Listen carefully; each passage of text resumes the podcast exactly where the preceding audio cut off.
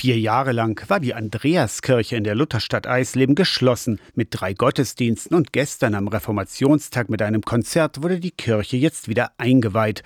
Das Gebäude stand kurz vor dem Einsturz, erinnert sich Kirchbaureferentin Nicola Falkenberg vom evangelischen Kirchenkreis Eisleben-Sömmerda. Und man das erst erkannt hat, nachdem man hier die Kirche vermessen hat und weitere Untersuchungen am Gebäude gemacht hat und uns allen eigentlich über viele Jahre nicht klar war, unter welchen Gefahren wir hier eigentlich leben in der Stadt und auch Gottesdienste feiern in dieser Kirche. Keine Stufen. Auch Rollifahrer kommen jetzt bequem in die Andreaskirche hinein. Wir haben also dazu den Fußboden komplett einmal ausgebaut.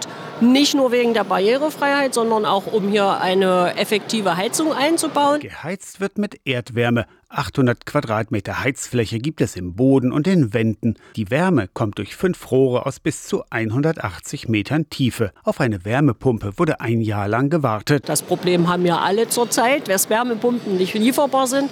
Aber wir hatten das Konzept hier schon vor der Energiekrise erarbeitet. Also wir haben dann festgestellt, wir haben eigentlich in der Vorbereitung alles richtig gemacht.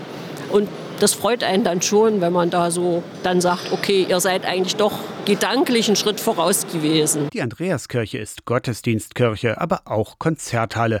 Pfarrerin Iris Helmich lädt ein zum Besuch. Bis zu Martin Luthers Geburtstag ist sie noch von 10 bis 16 Uhr jeden Tag geöffnet und dann ab dem 12. November dann von 11 bis 15 Uhr. Die Andreaskirche, die Eisleber Hauptkirche direkt am Marktplatz. Aus der Kirchenredaktion Torsten Kessler, Radio SAW.